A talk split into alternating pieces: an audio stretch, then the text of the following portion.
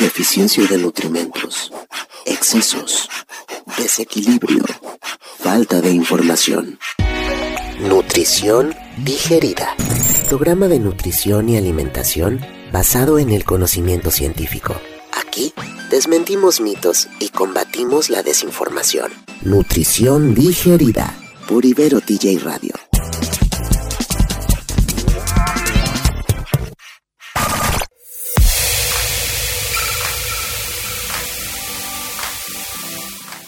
Hey, hello, ¿cómo están todas, todos, todes? ¿Qué dicen? Yo soy Andrés y estamos en un nuevo programa de nutrición digerida. Este programa va a estar muy informativo, lleno de información que nos va a nutrir y que nos va a servir para, pues yo espero que para siempre. Entonces, pues eso, acompáñenme y bienvenidos.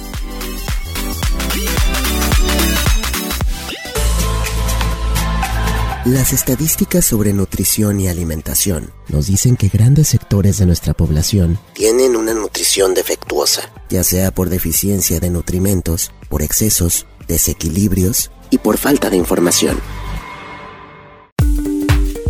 El día de hoy vamos a empezar a pues empezar a digerir un poquito estos términos con los que usualmente tenemos contacto, que son calorías, hidratos de carbono o carbohidratos, proteínas, lípidos, y que son palabritas que hemos estado escuchando desde la primaria en algunos casos, y si no también en la televisión o pues en los medios de comunicación en general. Entonces vamos a empezar, ¿cómo decirlo? Por el principio. Vamos a empezar a definir ciertas cosas, pero no me voy a ir a las definiciones súper, súper, súper específicas o que nos dicta la OMS o la ADA, que es la Organización Mundial de la Salud, o la ADA, que es la American Dietetic Association. A lo que voy es esto, vamos a dividirnos o vamos a empezar hablando de dos conceptos, macronutrimento y micronutrimento. Macro, pues grandote. Micro, chiquito. Micronutrimento. Entonces, una vez que ya tenemos estas dos palabras, vamos a empezar a subclasificarlas. Los macronutrimentos o la característica más importante de los macronutrimentos es que van a tener kilocalorías. ¿Qué es una kilocaloría o comúnmente conocida como caloría? Es una unidad de medida. Por ejemplo, tenemos para distancia metros, para volumen mililitros, ¿no? En el caso de la energía, de la energía en el cuerpo, se llaman kilocalorías. La energía, pues, de que en nuestras casas, pues, son watts, ¿no? Pero pues en este caso no somos focos y no vamos a encender nada. En este caso somos ah, cuerpos y vamos a utilizar, bueno, somos seres vivos y vamos a utilizar kilocalorías como unidad de medida. Esto es muy importante porque los macronutrimentos tienen a estas kilocalorías, ¿ok? En estos macronutrimentos tenemos estos tres grupos que conocemos a lo largo de la historia del mundo mundial y con los que hemos tenido una interacción un poco rara, por decirle de alguna manera, porque sabemos que son, sabemos que existen, pero en realidad no tan sabemos lo que verdaderamente son. Y ¿De qué estoy hablando? Pues estoy hablando de los hidratos de carbono, de las proteínas y de los lípidos. Entonces, vamos a regresarnos poquito. Macronutrimentos, la característica más importante es que tienen kilocalorías. Kilocalorías, unidad de medida. En los macronutrimentos están subclasificados en tres. Hidratos de carbono, proteínas y lípidos. Y les voy a platicar algunas cosas de cada uno de ellos como las características más importantes. Los hidratos de carbono, que es la correcta manera de llamarlos, están utilizados en México como carbohidratos, pero aquí hubo un tema con la traducción, entonces la gente los conoce como carbohidratos o como carbs. Y entonces a mí no sé qué me da cuando estoy con un paciente, con alguna persona, y entonces me dicen, es que los carbs, y para mí es como un, ah, vea un choque. Pero bueno, mientras lo entiendan, está bien, aunque no sea correcto.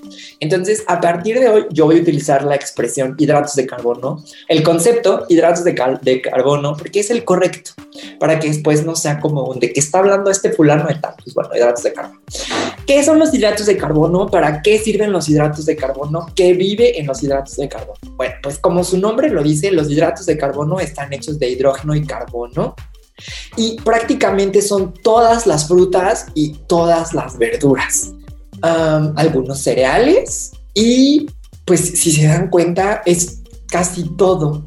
Pero antes de eso quiero darles algunas características de los hidratos de carbono. Los hidratos de carbono son mucha energía en pequeñas cantidades. Es decir, hay muchas kilocalorías en pequeñas cantidades. Y está bien padre porque lo que hacen los hidratos de carbono es que se activan rapidísimamente estos conceptos, paréntesis, los estoy explicando así para que si algún profesor o algún otro compañerito escucha como estas ideas, es porque ya es nutrición digerida. No me voy a ir a, bueno, se sintetiza, se adapta, se tal, sino que simplemente estoy tratando de llevarles la información lo más digerida posible y lo más correcta posible, lo más acertada posible. Entonces, bueno, tenemos los hidratos de carbono que son mucha energía en pequeñas cantidades. La encontramos en frutas, verduras y cereales. ¿Qué pasa? Algunas veces muchas personas o muchos pacientes dicen, ay, es que yo no estoy comiendo hidratos de carbono o yo no estoy comiendo carbs. Ya no lo voy a decir para que no se, no se les quede en la cabeza. Y entonces mi siguiente pregunta es, ah, bueno, entonces no comes frutas. No, o sea, frutas sí. Bueno, pero entonces no comes verduras. No, no, tampoco como verduras. Solo no como pan entonces sí estás comiendo hidratos de carbono. No, no, no, yo no como hidratos de carbono. Entonces es muy interesante cómo a lo largo de la historia se le ha acomodado un superpoder malévolo a los hidratos de carbono en el que solo se cree que los hidratos de carbono solo son cereales. Y pues en realidad no. Mucho me temo que no. Hidratos de carbono. Mucha energía en pequeñas cantidades y lo encontramos en las frutas y en las verduras. De aquí nos vamos a pasar a los lípidos. Los lípidos también son conocidos como grasas, pero igual, lo correcto es decir lípidos. Es muy probable que el término lípidos sea un término nuevo. Sin embargo, es un tema con el que estamos muy relacionados porque usamos la palabra grasas. Entonces, una grasa o un lípido es aquella que nos va a, a servir para dentro de sus muchas funciones, una de ellas es proteger los órganos. Va a servir como tejido liposo, tejido, este, pues sí, un tejido que va a proteger a nuestros órganos, que nos va a ayudar con la temperatura y que nos va a ayudar a darle protección justo a estos órganos, como lo estaba yo diciendo. ¿En dónde vamos a encontrar lípidos? Pues tenemos lípidos en algunas oleaginosas, tenemos lípidos en productos de origen animal, tenemos lípidos en algunas frutas, tenemos lípidos en algunas verduras y por ejemplo podemos decir que tenemos lípidos en el aguacate, ¿no? El aguacate, pues sí, es una fruta, pero es un lípido. Entonces es un carbohidrato, pero es un lípido que podemos tomar en cuenta como carbohidrato, pero también como lípido. Ahí va a depender de por qué se está comiendo y para qué. Igual no me voy a meter en tanto rollo, pero es como para que les sirva de ejemplo, ¿no? Recapitulemos. Macronutrimentos, kilocalorías.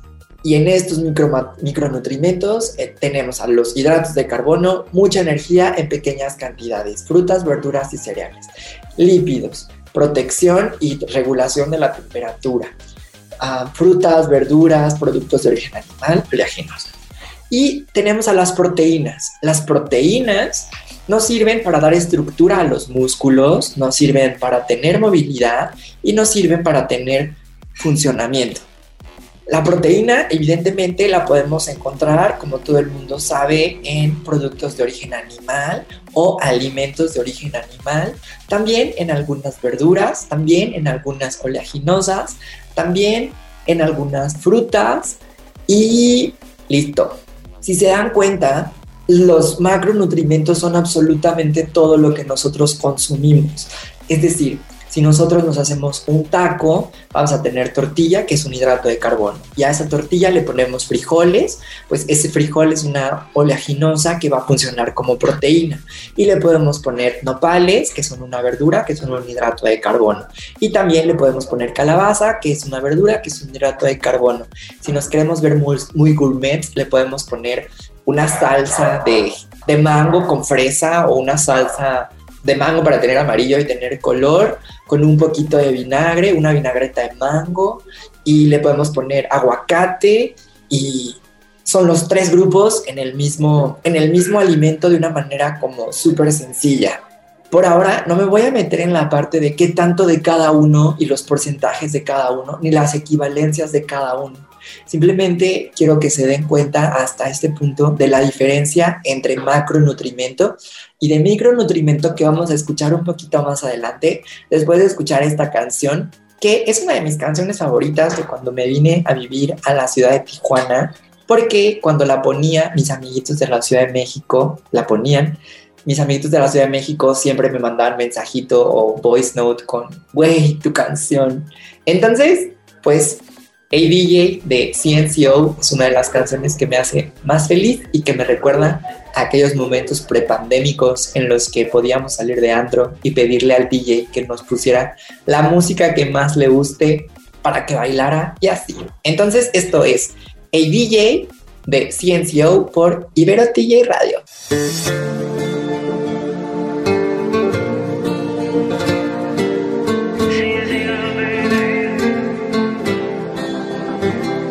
Soy yo el que no para de llamarte, porque no he podido olvidarte. Desde aquel día en que te vi, soy yo el que solo vive soñando, que también te estás enamorando de mí. Y hay algo en ti que me arrebata, bata. Baby, tú me tienes loco, loco. Tú me encantas y se nota. Ah, ah.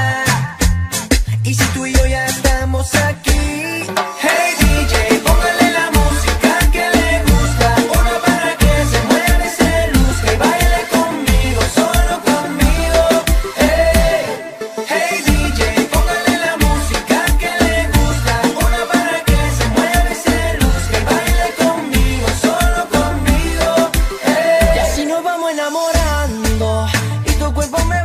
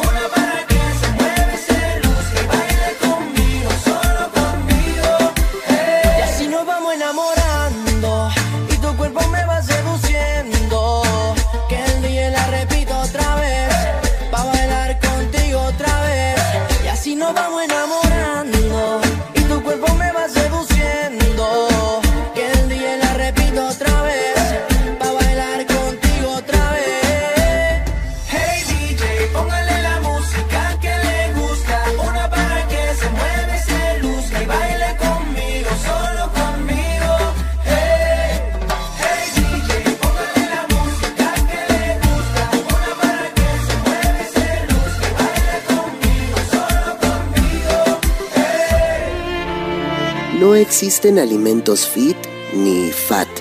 Todo está en las cantidades y la calidad del alimento.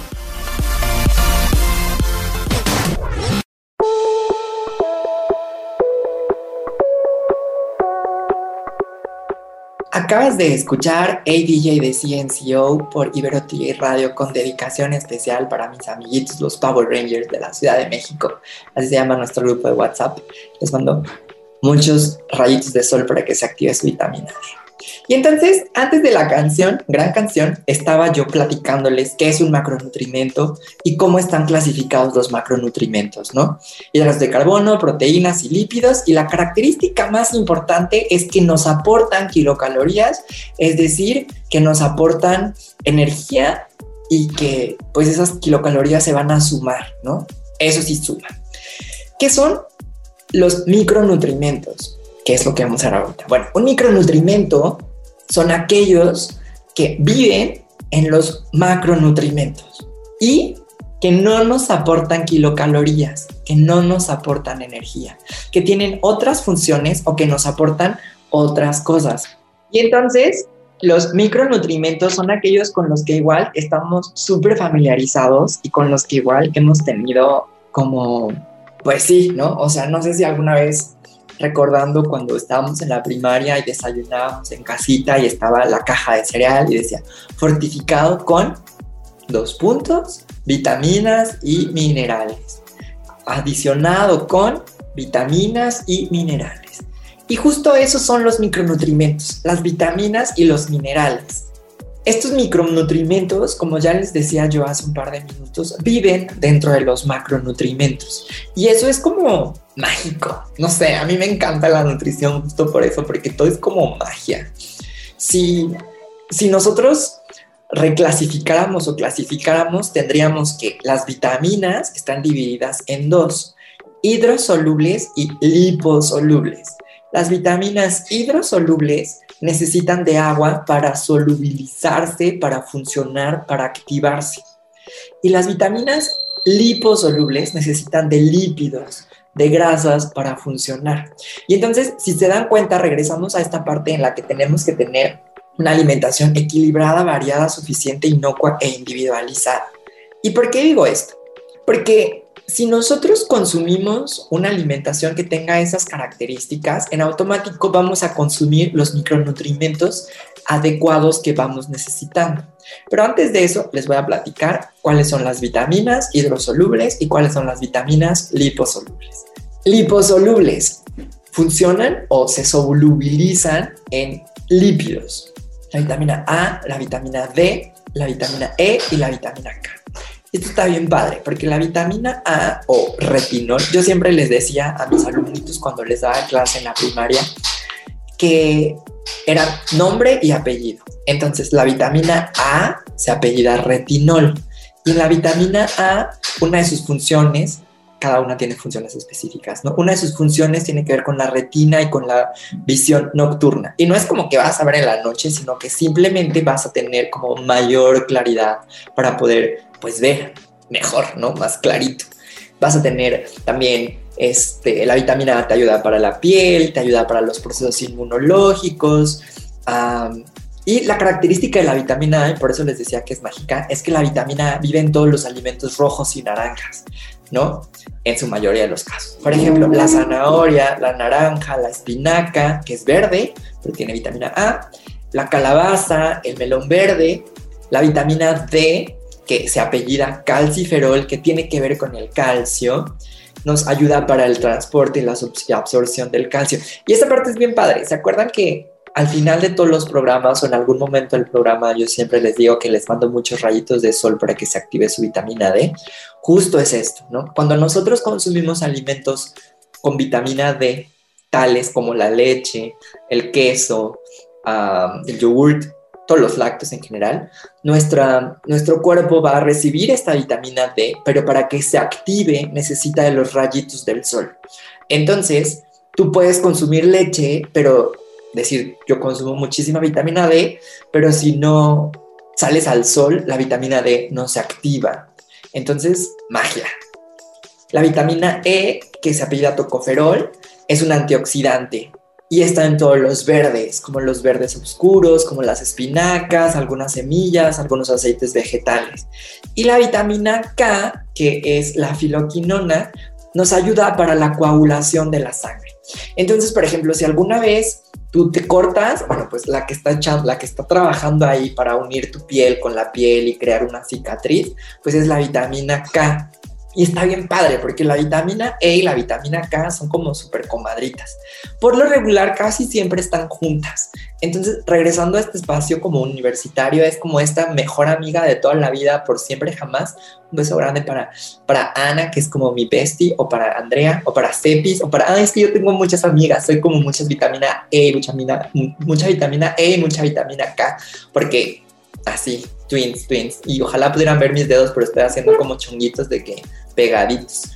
Pero a lo que iba es que la vitamina E y la vitamina K casi siempre están juntas y se encuentran en los alimentos verdes oscuros. Estos también nos sirven para el crecimiento de las uñas, el crecimiento del cabello, para la elasticidad de la piel, pues sí, para estar como bonitas. Y lo digo en este sentido porque es bien interesante cómo la mayoría de los shampoos, si se fijan, están hechos con alimentos verde oscuro, ¿no? Que si shampoo de chile, que si shampoo de matcha, shampoo de sábila, shampoo de nopal, shampoo de... Bueno, todos son verdes oscuros. Entonces, ¿por qué si te lo untas en el cabello mejor no te lo comes? Esa sería como una recomendación del día, un poquito hablando de mi otro programa, Hablemos con Orgullo. ¿Qué tal que parece yo comercial? Voy a parar ya. Esos son las vitaminas liposolubles. La vitamina A, la vitamina D, la vitamina E y la vitamina K. ADEC. Y las vitaminas hidrosolubles son aquellas que necesitan de agua y que, que son la vitamina C, que es el ácido ascórbico, y el grupo de las vitaminas B es decir, el complejo B, ¿no? Que si la B1 teamina, que si la B2 riboflamina, que si la B3 niacina, B6 piroxidina, B12 cobalamina, B9 ácido fólico, B5 ácido pantoténico, B6 biotina. Entonces, casi todas estas vienen juntas y casi todas estas o todas estas tienen diferentes funciones. ¿No? Por ejemplo, algo muy, algo muy, muy interesante es que la vitamina B12 se encuentra solamente en las proteínas. Entonces, una persona que no consume proteínas de origen animal va a tener que estar suplementada con esta vitamina. En el caso, por ejemplo, de los embarazos, el, o una mujer que tiene una vida sexual activa tiene que empezar a consumir ácido fólico, porque, que es la B9, porque muchas veces se enteran que están embarazadas en el mes 3, en la semana 12, semana 11, y entonces ya hubo unas 12 semanas, 11 semanas, 10 semanas sin el ácido fólico, que es el que ayuda para la creación de la espina dorsal, en el caso de los babies. Esta sería como la parte de los micronutrimentos y evidentemente los minerales, ¿no? Minerales como el calcio, el fósforo, el magnesio, manganeso, flúor, molibdeno, selenio, hierro, que cada uno tiene funciones específicas y que no me voy a tan, tan, tan, tan meter, no solo porque no tengamos tiempo, sino porque quiero darles a cada uno de ellos su tiempo para explicarles los por qué son importantes tener una relación adecuada con los micronutrimentos.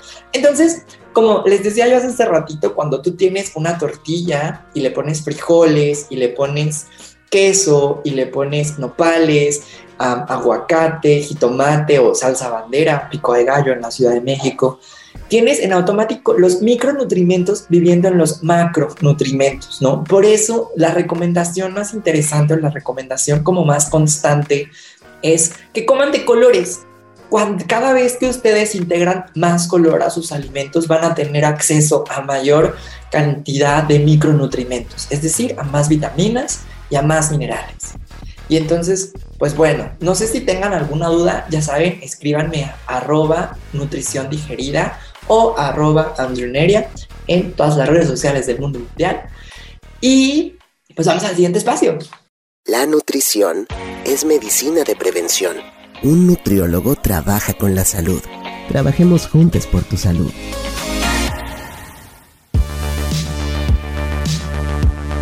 Estamos de vuelta aquí en Nutrición digerida. Estuve a nada de decir hablemos con orgullo. Aquí se voy a hacer un comercial oficial para que nos escuchen todos los jueves a las 8 de la noche, justo por aquí, Verotía y Radio, a Cristian, Cristina y a mí, en donde tenemos entrevistas con personas que son parte de la comunidad LGBT y que es un programa muy que, hermoso.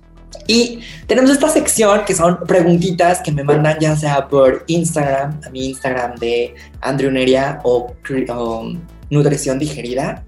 Y entonces, pues bueno, me mandaron una pregunta que dice, ¿cómo me pongo mamey? Jaja. Y entonces, la respuesta es ejercicio y dieta. El tema es qué tipo de ejercicio y qué tipo de dieta. Es decir, recordando un poquito lo que platicábamos antes, hay que checar qué es lo que, o sea, los porcentajes de lo que no me metí hoy y que vamos a hablar más adelante es qué tanto de proteína, de tu 100%, qué tanto va a equivaler a los hidratos de carbono, qué tanto va a equivaler a los lípidos y qué tanto va a equivaler a, los, a las proteínas. Entonces, para generar músculo hay que cuidar la cantidad de hidratos de carbono, hay que tener atención en los lípidos y evidentemente balancear la cantidad de proteínas. Evidentemente crear rutinas de ejercicio, porque no es lo mismo hacer cardio que hacer ah, ya repeticiones o tener ya como hacer pesas, por decirlo de alguna manera, ¿no? Tenemos una siguiente pregunta que dice, ¿qué tan beneficioso? Esta pregunta está bien padre. ¿Qué tan beneficioso es un ayuno intermitente de 16 a 8 horas? Y entonces les voy a dar la respuesta de todo nutriólogo y es una respuesta por la que nos hacen burla incluso, pero es que regresamos a esta parte de equilibrado, variado, suficiente, inocuo e individualizado. Cada persona es distinta y las necesidades de cada persona son distintas. Por lo tanto, mi respuesta para esta pregunta es depende. Les voy a explicar. El ayuno pues es una estrategia de sanación del organismo y va a sonar como a magia, pero no lo es. Es decir, nos ayuda a bajar de peso ya que se activa el uso de los lípidos o las grasas que tenemos de reserva en nuestro cuerpo. Digamos que funciona para, para gastar la energía que tenemos en reserva. La recomendación que yo siempre hago en consulta o en mi Instagram es acércate a un nutriólogo y él te va a ayudar a crear una estrategia personalizada. Es decir, si tú no necesitas hacer un ayuno, no necesitas, tienes que hacer un ayuno. Si lo estás haciendo por una tendencia o porque lo viste en algún Instagram o con algún youtuber o lo que sea, no sé, yo es un depende. Tampoco estoy diciendo que esté mal, tampoco estoy diciendo que está bien, depende. Acércate a un nutriólogo, acércate a un experto en salud y creen un cuándo sí, cuándo no, por qué sí, por qué no, para qué sí y para qué no, por cuánto tiempo. Y eso. Tengo un par de preguntitas que están un poquitito subido de tono, pero dice, ¿el azúcar sube de peso?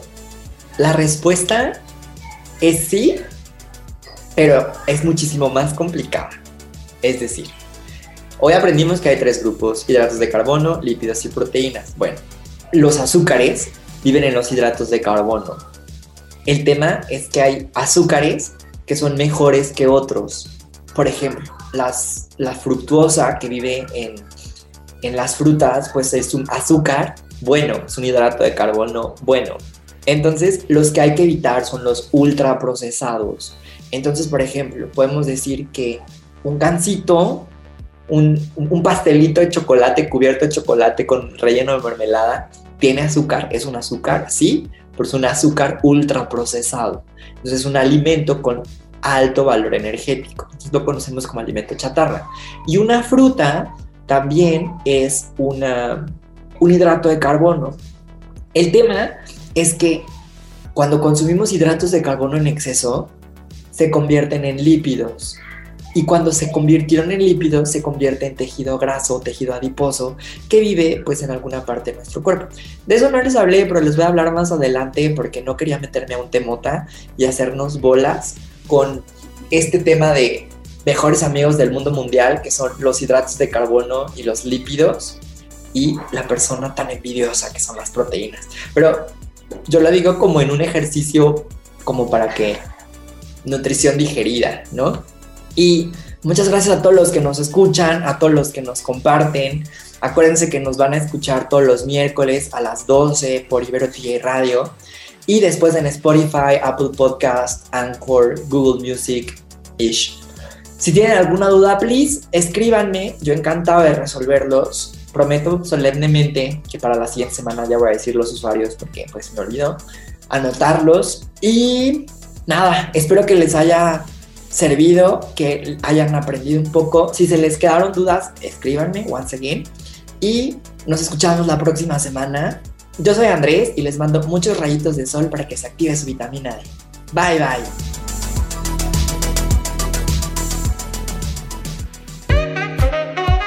NutriTalk, NutriCharla. ¿Por qué todo lo de la nutrición empieza con Nutri? Si tienes alguna duda o te sabes algún mito o leyenda de la nutrición, compártenoslo. Por lo pronto, esto ya se terminó. Te mandamos muchos rayitos de sol para que se active tu vitamina D. Nos escuchamos el próximo miércoles. Adiós. Nutrición digerida.